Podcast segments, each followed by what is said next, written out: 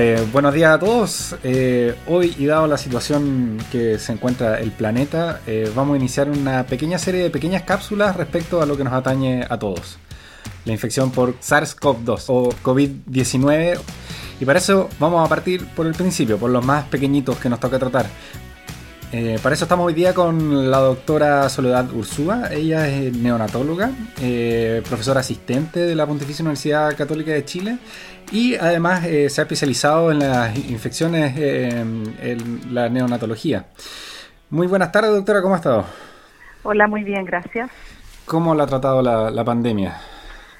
Yo creo que como a todos con harto trabajo en, en casa, pero también con harto trabajo en el hospital.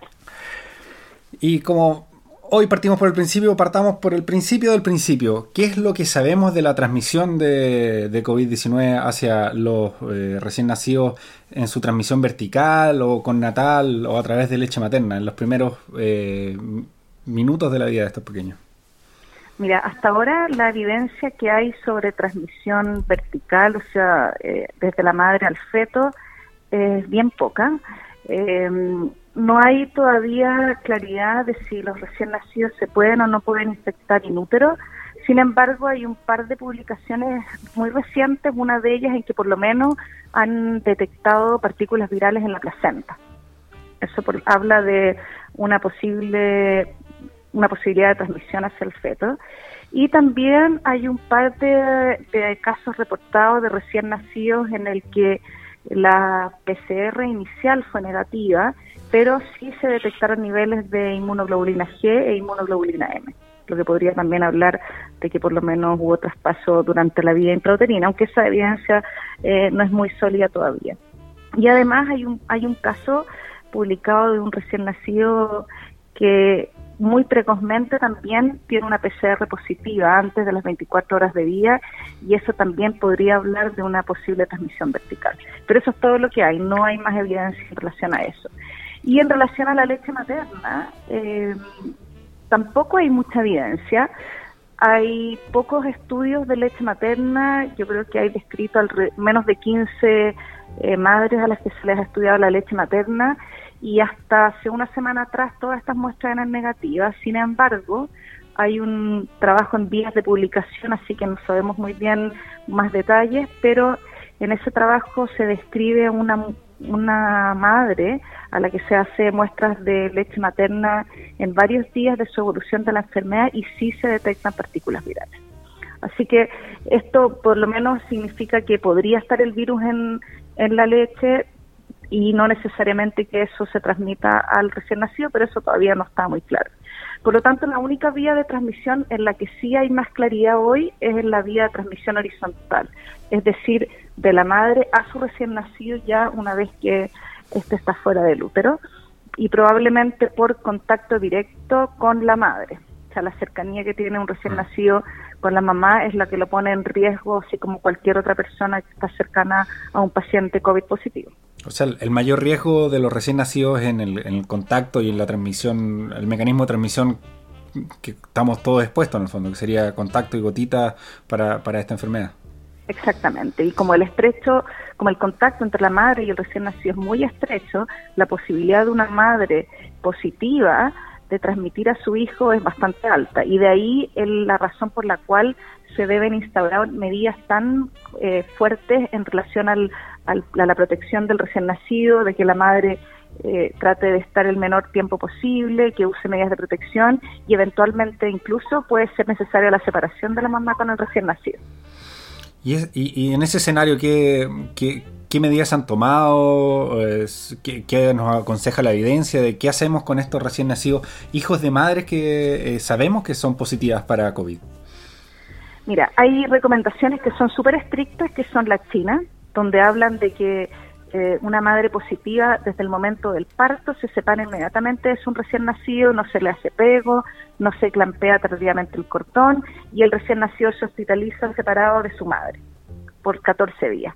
Esas son las recomendaciones chinas. Hay otras recomendaciones que han ido apareciendo en el tiempo que son un poquito más... Eh, no sé si liberales, pero un poquito eh, más tendientes a tratar de mantener el contacto entre la madre y el recién nacido y que van a depender de cuán enferma está la madre, cuán cerca puede estar de su hijo. O sea, una mamá que está muy enferma, muy sintomática, probablemente hay que tratar de que no esté en mucho contacto con su hijo y ese poco contacto también puede ir desde separarlo y hospitalizarlos en forma cada uno en un servicio distinto, el recién nacido en neonatología y la mamá en el servicio de medicina o de maternidad que le corresponda, o si la mamá está menos sintomática o incluso sintomática, podrían eventualmente irse en aislamiento en conjunto, donde se juntan además para la lactancia, pero mantienen ciertas distancias para evitar la transmisión de la madre a su hijo.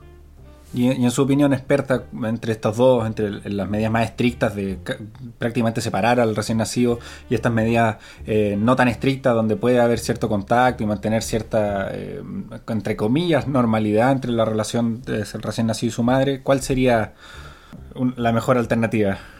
Mira, yo creo que es una pregunta difícil porque entra en esta ecuación las posibilidades de soporte que tiene esa madre en el cuidado de su hijo. Si ella tiene alguien que la ayude y que en el fondo eh, pueda dormir en otra habitación o a una distancia mayor a dos metros de su hijo, que solamente lo alimente eh, por periodos muy cortitos, directo al pecho, o mejor aún si es leche materna extraída y alguien le va a ayudar en todos sus cuidados, yo creo que es una muy buena opción. Sin embargo, hay muchos lugares en los que eso es casi impracticable. Hay hacinamiento en los hogares, están todos enfermos, no hay nadie sano que pueda cuidar a ese recién nacido. Entonces, probablemente ahí es donde hay que evaluar otras alternativas.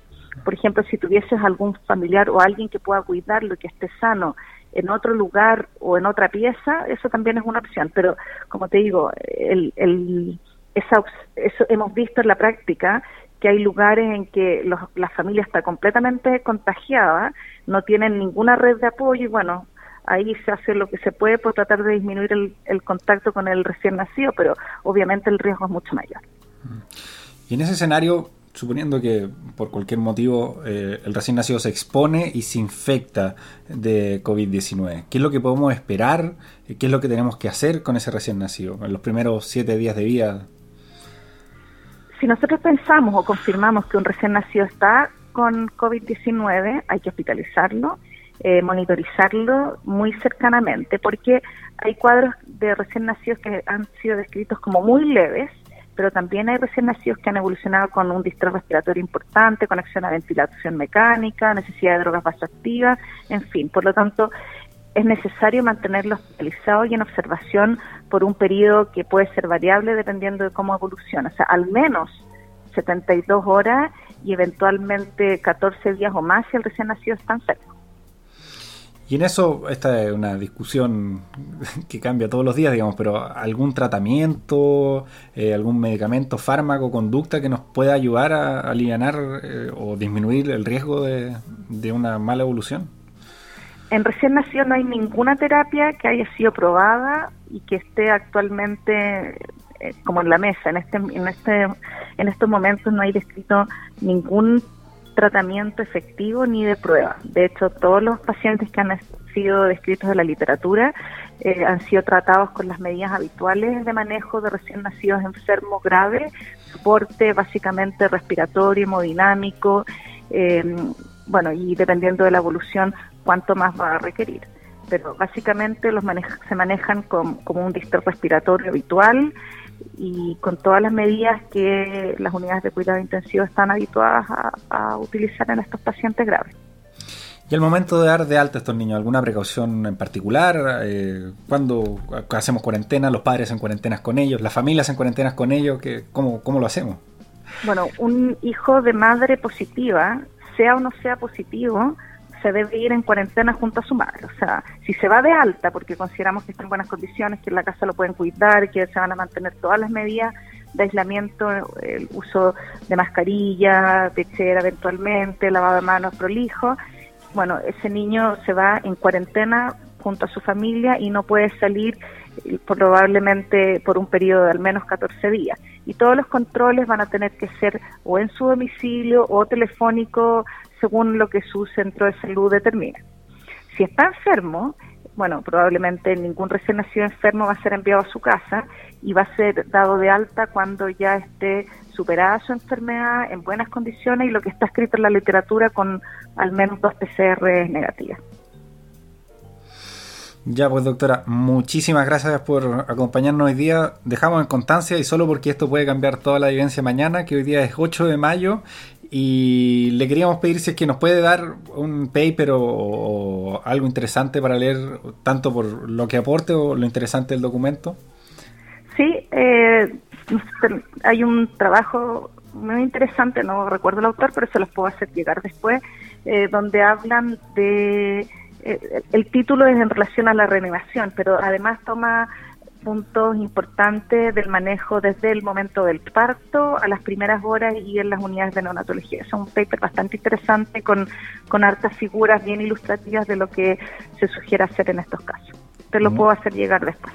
Muchísimas gracias, doctora. Lo dejaremos ahí en la descripción de este podcast para que todos puedan acceder a ese artículo. Súper, muchas gracias a ti. De nada, muchas gracias por toda la información y esperamos que la trate bien la pandemia. gracias, Felipe. chao, chao. Chao, chao.